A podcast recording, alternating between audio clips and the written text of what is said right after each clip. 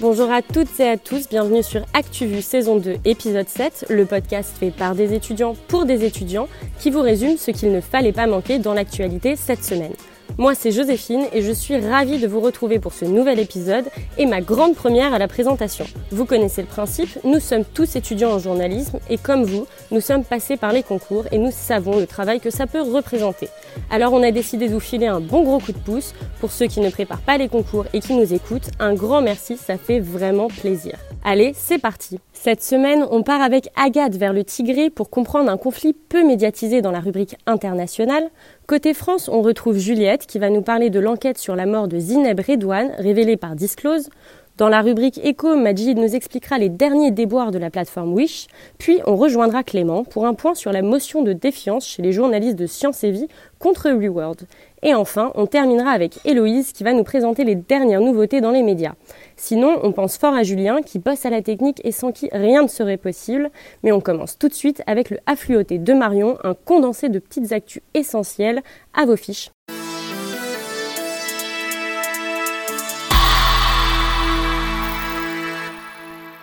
35 milliards de dollars, c'est le montant de l'aide humanitaire lancée par l'ONU pour 2021. En un an, avec la crise sanitaire, le nombre de personnes qui ont besoin d'aide a augmenté de 40% et devrait atteindre les 235 millions. Le stade de Naples, le San Paolo, change de nom. Il a été rebaptisé Stade Diego Armando Maradona en hommage à l'Argentin, grande icône du club, pour rappel, le joueur de foot a porté le numéro 10 de l'équipe de 1984 à 1991. La fréquence TNT de Canal Plus renouvelée pour 3 ans, le CSA a accordé une nouvelle autorisation à la chaîne d'émettre sur les ondes jusqu'au 6 décembre 2023. Canal Plus y est diffusé depuis son lancement en 1984. Plus de morts par suicide en octobre que du Covid pendant toute l'année 2020 au Japon. 2152 personnes se sont suicidées en octobre contre 2087 entre janvier et le 27 novembre, et ce sont les statistiques officielles du gouvernement qui le disent. Le suicide chez les femmes aurait particulièrement augmenté à cause de la crise sanitaire. Et enfin, on connaît le nom de Monsieur Vaccin. C'est Alain Fischer, il a été nommé à la tête d'un tout nouveau, je cite, Conseil d'orientation de la stratégie vaccinale, chargé d'appuyer le gouvernement dans les choix qu'il sera conduit à faire. Super, merci Marion. J'espère que vous avez bien noté. Sans plus attendre, on change de fuseau horaire et on passe à l'actualité internationale avec Agathe. Keep America great. How dare you? Can be do what we want to do. Agathe, tu vas nous parler d'un conflit qui passe plutôt inaperçu. Oui, je vais vous parler de l'Éthiopie en Afrique de l'Est. C'est un État fédéral divisé depuis 94 en plusieurs régions sur des bases ethniques. Le conflit en question a lieu dans la région du Tigré, à l'extrême nord du pays. Cette région compte plus de 4 millions d'habitants appelés les Tigréens et à majorité orthodoxe. Et depuis le 4 novembre, c'est un peu compliqué de savoir ce qui se passe là-bas, non? C'est simple, toutes les communications dans la région ont été coupées, les seules informations viennent du Premier ministre éthiopien Abiy Ahmed. Du coup, voici ce qu'on sait. Le 4 novembre, l'armée fédérale éthiopienne aurait lancé une attaque contre des miliciens. Ces derniers auraient attaqué des bases militaires fédérales à Mekele, capitale du Tigré. Le 7 novembre, le Parlement éthiopien a révoqué le Parlement régional et le gouvernement du Tigré, accusant la province de vouloir faire sécession. Depuis, c'est la merde, les violences s'intensifient. On dénombre environ 45 000 réfugiés au Soudan voisin. Le Premier ministre se félicite pourtant de n'avoir tué aucun civil. Les forces de défense n'ont tué aucun civil. Aucun soldat d'aucun pays ne peut prétendre être aussi compétent. Et il vient d'où ce conflit? Dans les années 80 émerge le TPLF, le Front de libération des peuples du Tigré. En 91, le TPLF renverse le dictateur Mengistu à Addis Abeba et dirige le pays pendant une trentaine d'années. Problème, les Amaras et les Oromo, deux autres ethnies qui représentent 60% de la population, leur mènent des conflits récurrents jusqu'en 2018. Ils s'allient et imposent un nouveau premier ministre, Abiy Ahmed. Le TPLF l'accuse d'avoir progressivement marginalisé la minorité tigréenne qui représente 6% de la population. Qu'il y a récemment une goutte d'eau qui a fait déborder le vase. Le vase, c'est l'État fédéral qui décide de repousser les élections législatives à cause de la pandémie.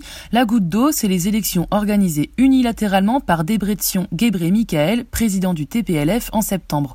Ce parlement a donc été révoqué au début du mois et depuis, ça se tire littéralement dans les pattes. Le 20 novembre, Antonio Guterres, secrétaire général de l'ONU, a demandé l'ouverture de couloirs humanitaires pour venir en aide à la population. Depuis, Abiy Ahmed dit avoir repris le contrôle de Mekele, marquant l'accomplissement de, je cite, la phase finale de l'opération militaire contre le TPLF. Pour en savoir plus sur la situation et notamment celle des réfugiés, je vous invite vivement à aller écouter le grand reportage de Elliot Brachet sur RFI. Et sinon, il y a encore du mouvement en Thaïlande? Oui, au pays du sourire, ça vire à la grimace. Lundi, 12 militants ont été emprisonnés pour avoir bravé la loi de lèse-majesté. Cette loi prévoit 15 ans d'emprisonnement pour toute critique du roi, de la reine ou de l'héritier. Cela intervient alors que Ramadis avait demandé la suspension de cette loi. Aussi, des contestations durent depuis plusieurs mois contre le gouvernement et pour une réforme de la monarchie. Ça, vous en avez entendu parler. Je vous laisse aller checker la vie tumultueuse de Maha Vajiralongkorn, ses amis, ses amours et ses emmerdes. Il mériterait un hors-série à lui tout seul. Merci Agathe, on y voit beaucoup plus clair. On revient en France maintenant avec Juliette. La République, c'est moi Quelle indignité. Nous sommes sur le service public. Et ils sont là Ils sont dans les campagnes Parce que c'est notre projet et une de plus qui fait mal au gouvernement, je parle bien sûr d'une affaire de violence policière. Cette semaine, Disclose a sorti une enquête sur la mort de Zineb Redouane. Juliette, tu nous expliques? Déjà, qui est Zineb Redouane? C'est une octogénaire surnommée Mama Zina. Elle est décédée en décembre 2018 alors que l'acte 3 des Gilets jaunes dégénérait à Marseille. Mais elle n'est pas morte dans la manifestation, non, elle est décédée après avoir été atteinte au visage par des éclats de grenades lacrymogènes alors qu'elle était dans son appartement situé au quatrième étage. Cette grenade a été lancée par un policier chargé d'encadrer la mobilisation. Une enquête a été ouverte, je suppose? Oui, une enquête est ouverte pour recherche des causes de la mort, enquête qui a d'ailleurs été dépaysée à Lyon, car le magistrat du parquet de Marseille chargé de l'enquête se trouvait sur les lieux du tir et était donc susceptible d'être interrogé comme témoin. Mais très vite, la responsabilité des policiers est mise hors de cause, notamment par l'ancien ministre de l'Intérieur Christophe Castaner au micro de France Inter. Je ne voudrais pas qu'on laisse penser que les forces de l'ordre ont tué Zineb Redouane, parce que c'est faux. Un an et demi après les faits, deux experts ont rendu un rapport balistique qui exonère l'auteur du tir, indiquant, je cite, L'arme a été utilisée selon les préconisations et les procédures d'emploi en vigueur dans la police nationale. Et à l'heure où je vous parle, le policier auteur du tir n'a toujours pas été identifié, aucun des cinq CRS auditionnés par l'IGPN n'a reconnu sa responsabilité. Et pourquoi on en reparle cette semaine? Eh bien, car le média d'investigation en ligne Disclose a publié une contre-enquête. Grâce à l'analyse des vidéos de surveillance et des reconstitutions réalisées par Forensic Architecture, le média est formel, c'était un tir tendu face à un immeuble d'habitation, donc non réglementaire. Je vous invite vraiment à lire l'enquête de Disclose en libre accès et très complète. Sinon, le 1er décembre, l'Assemblée nationale a examiné en dernière lecture le projet de loi de réforme de la justice des mineurs et ça n'a pas plu à tout le monde. 200 personnalités liées à la protection de la jeunesse ont publié une tribune sur France Info Toujours plus de répression, toujours moins d'éducation, c'est ce qu'il dénonce. Pour vous expliquer, cette réforme vise à réduire les délais pour la justice des mineurs. Le délai moyen est de 18 mois entre les faits et le jugement. Le but serait de réduire à 3 mois et d'ajouter une période de mise à l'épreuve éducative de 6 à 9 mois. Le texte voudrait aussi instaurer une présomption de non-discernement pour les mineurs de moins de 13 ans.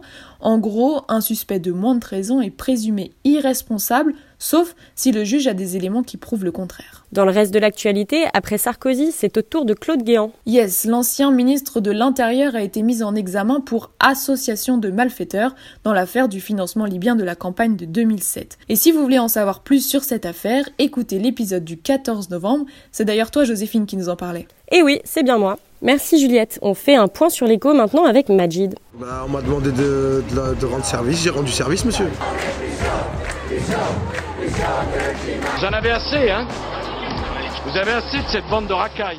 Le site d'e-commerce Wish est dans le viseur de la DGCCRF. Majid, tu nous expliques? On va d'abord définir l'acronyme de 15 lettres que tu viens de citer. La DGCCRF, c'est la Direction générale de la concurrence, de la consommation et de la répression des fraudes. Merci la voix, cette branche du ministère de l'économie doit s'assurer de la loyauté des transactions à l'égard des consommateurs. Pour faire simple, il veille à ce que les commerçants ne nous vendent pas n'importe quoi et n'importe comment. C'est d'ailleurs ce qui est reproché à Wish. La plateforme basée en Californie est connue pour ses prix dérisoires, le site de vente est considéré comme un paradis de la quincaillerie, on a tous déjà vu traîner sur Facebook des pubs pour des mugs à 50 centimes, des réductions qui grimpent parfois jusqu'à moins 90%. Le problème, c'est que ces promotions n'en sont pas réellement. C'est ce qu'a constaté la DGCCRF dans une enquête regroupant une dizaine de sites hébergés par Wish. Elles sont simplement là pour donner l'impression à l'acheteur qu'il réalise l'affaire du siècle, une pratique évidemment illégale que condamne la direction qui parle, je cite, de tromperie vis-à-vis des consommateurs, mais aussi d'une concurrence déloyale avec les commerçants qui font preuve de transparence. En outre ces fausses promotions, la cellule du ministère reproche également aux sites d'annoncer des produits de marque en réalité absents de la boutique en ligne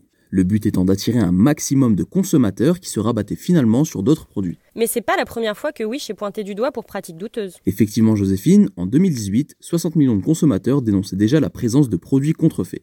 Plus grave encore, le média constatait la présence de bagues contenant un fort taux de cadmium et de plomb, tout de toxiques pour l'homme. Et Wish n'a jamais réagi face à tout ça? Le huitième site d'e-commerce le plus fréquenté de France dit que ce n'est pas de sa faute. Wish se définit comme étant une simple vitrine et rejette la responsabilité aux millions de marchands qui exposent sur son site. Des marchands difficilement traçables selon le site car éparpillés dans le monde entier. La DGCCRF a transmis les résultats de son investigation à la justice. Wish encourt une amende allant jusqu'à 10% de son chiffre d'affaires annuel. Sinon, il paraît que Bruno Le Maire va doubler l'indemnisation pour les entreprises contraintes de fermer. Le ministre de l'économie l'a annoncé lundi. Elle passe de 100 000 à 200 000 euros pour les commerces obligés de fermer à cause du Covid. Cette indemnisation a été lancée en mars et n'était réservée qu'aux petites moyennes entreprises. Elle concerne désormais toutes les entreprises, quelle que soit leur taille. Et il a mis un coup de pression aux assureurs aussi. Il leur a demandé d'en faire plus pour soutenir les cafés, l'hôtellerie et la restauration qui sont durement touchés par la crise sanitaire. Le ministre veut qu'au minimum, les primes d'assurance, qui correspondent à ce que paye l'assuré, soient gelées. S'il a ce qu'il veut, il sera prêt à renégocier au Sénat l'amendement budgétaire qui prévoit un prélèvement d'1,2 milliard d'euros sur le secteur. Merci Majid. On part faire un tour d'horizon de l'actualité sportive et culturelle avec Clément qui boude un peu le sport cette semaine. Vous savez, moi je crois pas qu'il y ait de bonnes ou de mauvaises situations. Pas ça, Zinedine. Oh non C'est aussi la culture qui nous les brise. Hein. La chatte, la chatte qu'il a, la chatte Clément, cette semaine, tu parles du climat social tendu au sein du magazine Science et Vie. Et c'est le moins qu'on puisse dire, Joséphine. Petit rappel, il y a un an, le groupe Free World Media finalise l'achat de Science et Vie, magazine bien connu de la presse nationale. Depuis, l'ambiance s'est dégradée entre les dirigeants et les journalistes, et pour cause, les articles deviennent de plus en plus des contenus. Tu as des exemples? On trouve sur le site internet de Science et Vie un article sur les bienfaits de l'huile de foie de morue qui pourrait aider à prévenir du Covid-19. Problème, le magazine va sortir dans quelques jours une enquête qui contredit l'article. Autre exemple, les films d'Halloween les plus terrifiants selon la science. Bref, des contenus loin de la rigueur journalistique. Et comment les journalistes de Science et Vie se mobilisent? Ils ont tenté une grève en septembre, mais Reworld Media a menacé de faire les magazines par des équipes extérieures. La semaine dernière, les journalistes ont donc voté à 80,8% une motion de défiance à l'encontre de leur directrice, Karine Zagaroli. Les options semblent donc se réduire pour contester cette prise en main, d'autant plus que Reworld affiche un chiffre d'affaires de 200 millions d'euros. Et avec 92 millions de trésorerie, le groupe serait prêt à acheter d'autres médias. Objectif, atteindre le 1 milliard de chiffre d'affaires. On passe aux questions presque obligatoires des concours des écoles de journalisme, les fameux prix littéraires. Et tu en as quelques-uns à nous présenter. Oui Joséphine, la semaine était chargée avec l'annonce à la fois du prix Goncourt et Renaudot, le premier ayant été décalé à cause de vous savez quoi?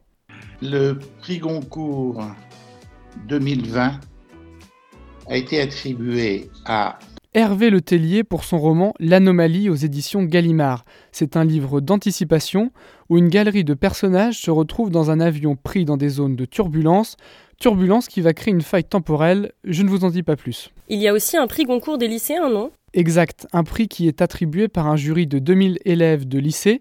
Cette année, c'est la Camerounaise Djali Amadou Amal qui le remporte avec Les Impatientes aux éditions Emmanuel Colas. Elle y raconte le destin de trois femmes peules à travers le mariage forcé et la polygamie. Et le prix Renaudot 2020 est attribué à? Marie-Hélène Lafont pour Histoire du Fils aux éditions Bûcher-Chastel, une fresque familiale qui commence en 1908 pour se terminer en 2008. Place au sport maintenant. Jeudi dernier, il y avait une femme pour arbitrer un match de Ligue des Champions masculin, une grande première. Une première, mais sûrement pas une dernière. L'arbitre française Stéphanie Frappard a donc officié pour la rencontre opposant la Juventus de Turin et le Dynamo Kiev. Elle avait déjà été la première à arbitrer un match de Ligue 2 en 2014, puis Ligue 1 en 2019. Depuis, elle a également arbitré des rencontres du mondial féminin et de la Ligue des Nations. La presse italienne a d'ailleurs salué son arbitrage du jeudi soir, seulement trois cartons jaunes et un score final de 3 à 0 pour la Juventus. Merci Clément, on retrouve Héloïse qui va nous permettre de rester à la page. Je te donne juste un petit conseil. Franchement, il faut que tu vois ça. Tu le connais lui? C'est vraiment pas mal ce livre. Ça, c'est bon à savoir. C'est quand l'apéro? C'est un incontournable. Il faut que t'écoutes ça. J'adore le concept. C'est de la bombe. C'est où que ça twerk? Mais elle est où la moulaga? Aujourd'hui Hello, tu as décidé de consacrer cette chronique de fin pour nous parler des nouveautés dans l'actualité des médias et ça n'a pas été sans mal. C'est vrai que ça n'a pas été simple de tout rassembler tant il y a d'actualité dans le monde des médias, mais je vous ai préparé une petite sélection qui ne saurait vous déplaire. On commence par le plus gros dossier, la télévision. Un nom à retenir, Salto. Lancé le 20 octobre, la plateforme de streaming Made in France, regroupant France Télévisions, TF1 et M6, a déjà attiré 100 000 utilisateurs en un mois. Une date à retenir, le 18 décembre. Ce jour-là, TF1 fera ses adieux à son incontournable présentateur du JT de 13h, Jean-Pierre Pernaud, mais attention, pas question pour le journaliste de se la couler douce, après 33 ans de bons et loyaux services auprès de la chaîne numéro 1, il lance sa plateforme en ligne intitulée JPP TV, qui reprendra des archives du JT de 13h autour du patrimoine. Il animera également une émission hebdomadaire intitulée Jean-Pierre et vous sur LCI à partir du 9 janvier. Le journal de 13h de TF1 va donc faire peau neuve et ce sera Marie-Sophie Lacaro qui reprendra le flambeau. Des émissions qui disparaissent à France Télévisions sous l'impulsion du nouveau directeur des programmes Stéphane Sidbon Gomez. Pour vous en citer quelques-unes, le magazine d'investigation Pièce à conviction présenté par Virna Saki se terminera en janvier 2021 alors qu'il venait de fêter ses 20 ans. Clap de fin également pour la Maison France 5 présentée par Stéphane Thébault ou encore l'émission Je t'aime etc. de Daphné Burki sur France 2. Quelques nouveautés sinon, la création d'Inattendu, un magazine issu d'une union entre l'INA et France Info. Création également de 6 à la maison sur France 2 à l'occasion du couvre-feu le 21 octobre dernier. Anne-Elisabeth Lemoine et Patrick Cohen reçoivent des invités culturels en deuxième partie de soirée. France Info se lance également dans la fiction et annonce une adaptation de La Peste, le célèbre roman d'Albert Camus. Je ne peux m'empêcher de faire un petit point aussi du côté d'Arte. Le 18 novembre dernier, l'émission 28 minutes a passé pour la première fois le cap du million de téléspectateurs. Un point sur les radios désormais et une information importante à retenir le lancement de la plateforme Radio Player France. Sous la houlette de Jean-Éric Valli, 194 stations radio et plus de 700 web radios y seront réunies. Radio Player France rassemblera 88% de l'audience de la radio. Un rapide point presse avec le Canard enchaîné qui a annoncé dans son édition du 18 novembre qu'il se numérise et publiera désormais tout son contenu sur son site internet. On note aussi le départ de Christophe Barbier de l'hebdomadaire L'Express. Le journaliste à l'écharpe rouge y était entré en 1996 comme rédacteur en chef du service politique. Et on finit avec le web. L'incontournable animateur de C'est pas sorcier, Jamie Gourmaud, a lancé sa chaîne YouTube Épicurieux. J'explique avec bonheur et rigueur le monde qui nous entoure. Car j'adore apprendre, mais j'aime aussi transmettre. Le savoir est pour moi comme un énorme gâteau qui a encore plus de goût quand on le partage. De son côté, Bernard de la Villardière, connu dans l'émission Enquête exclusive sur M6, a lancé Néo, un média 100% vidéo disponible sur les réseaux sociaux. Un média national, généraliste, qui cultive euh, la proximité, euh, qui met en valeur les initiatives locales, les engagements, les projets, euh, avec l'envie d'insister sur, sur le commun, sur ce qui nous rassemble, sur le fait qu'on est quand même un pays formidable. Super recap, Héloïse, merci. Et voilà, c'est déjà la fin de cet épisode, mais on se retrouve samedi prochain pour faire le plein d'actu. Un grand merci à tous les chroniqueurs, à la technique et bien sûr à vous qui nous écoutez. ActuVu est présent sur Facebook, Twitter et Instagram, donc n'hésitez surtout pas à nous suivre pour ne rien louper. Sinon, vous connaissez la chanson pour nous écouter et nous réécouter. Ça se passe sur toutes les plateformes d'écoute, de Spotify à Apple Podcast. Sur ce, je vous souhaite à toutes et à tous un excellent week-end et on se dit à samedi.